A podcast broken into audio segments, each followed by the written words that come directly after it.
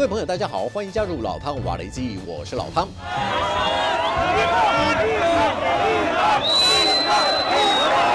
哈马斯卡桑旅民兵公布释放人质移交给红十字会工作人员的影片。根据哈马斯的说法，交接人质的地点就在以色列接壤埃及边境的拉法口岸。这批人质一共十二人，包括十名以色列公民和两位太极人士。影片中可以看到，人质在全副武装的卡桑旅民兵介护下，或步行，或乘坐轮椅转交到已经被妥修旅车的红十字会这一边。获得释放的人质以妇孺为主。从他们的面部表情来看，即便带有一丝喜悦，却也难掩这段日子以来遭到拘禁时的惶恐不安。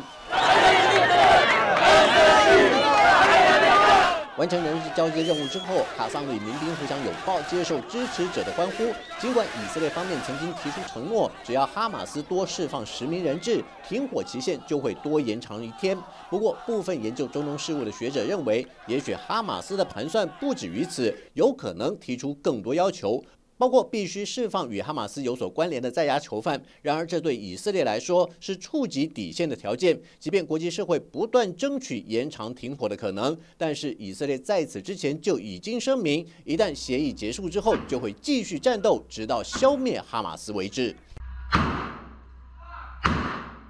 埃克兹特种部队也被称为“六二幺部队”，是以色列精锐的反游击战特种部队。根据法国国际广播电台的报道，即便还处于战时停火时期，但是以哈却在加萨北部发生战斗，双方互相指责对方片面撕毁协议。哈马斯表示，以军率先攻击他们的据点，迫使民兵做出回应。不过，以色列则提出反驳，强调部队遭到哈马斯的爆炸装置袭击，造成好几名官兵受伤。基于自卫的需要，反击哈马斯，不但又发现了一处地道，而且还查扣了一批疑似从海外走私进口的武器弹药。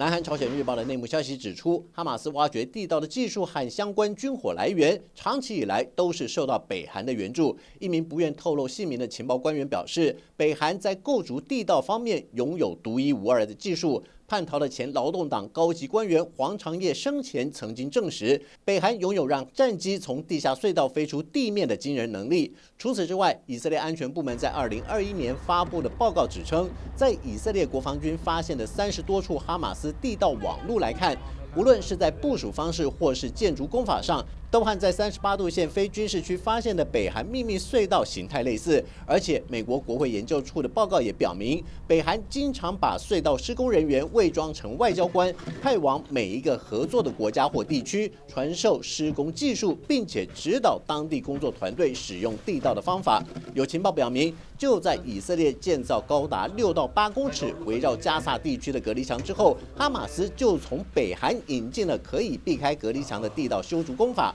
挖掘了十多条通往西奈半岛还有以色列南部沙漠地区的地道，作为哈马斯海上走私或是袭击以色列部队的路径。而且在这些地道里，成年人只要稍微低着头就可以来去自如。再加上完善充分的设施，足以让哈马斯民兵待在里面长达好几个月，必要时还能把这些地道变成运送生活物资或武器弹药的通路。We are sure that there are way to the city from here. We find another route that goes north from the hospital, so they can, after they attack or do something, they can go to the tunnel in the city, inside even a, a kindergarten that we find. They can go down below uh, to the tunnel and come exactly here,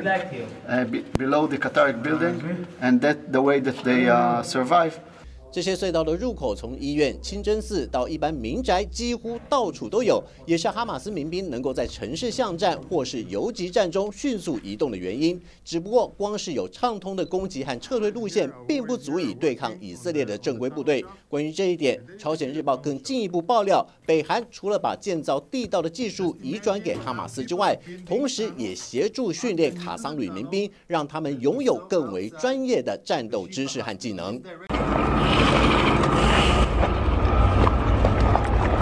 来自新加坡联合早报首尔通讯员的报道，南韩联合参谋本部先前举行记者会，说明北韩和哈马斯的关系时表示，双方在武器贸易、装备采购和战术演训等领域有着直接或间接的关联。尤其是哈马斯已经把北韩擅长的不对称攻击方式学习的惟妙惟肖。南韩军方解释，所谓的不对称攻击，也就是以己之长攻敌之短。换句话说，要把自身占有优势的部分用到极致，痛打敌人的弱点。从哈马斯释出的各种反击影片中就可以看得出来，卡桑旅民兵常常在以军疏忽的时候，大量使用 RPG 在背后放冷箭，就是北韩典型的不对称攻击样态。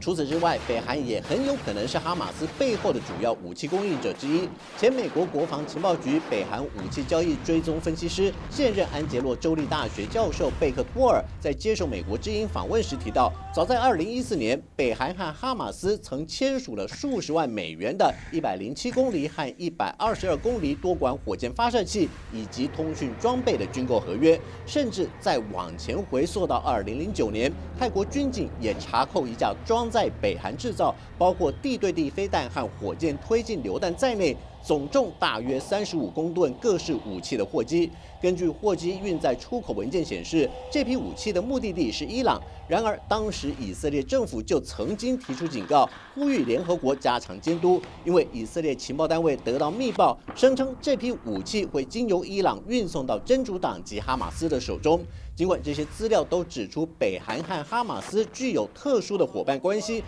但是有鉴于讯息太过零碎，加上讯息间隔时间也比较长，因此很难判断双方一定有必然的关系。不过也有学者担心，当北韩制造的军火流入中东地区之后，万一以哈的军事冲突演变成持久战的话，很可能会让北韩认为这是一个获得资金的管道，为了赚取外汇，不惜成为非法武器的头号供应者。好了，就到这里，我们下次见。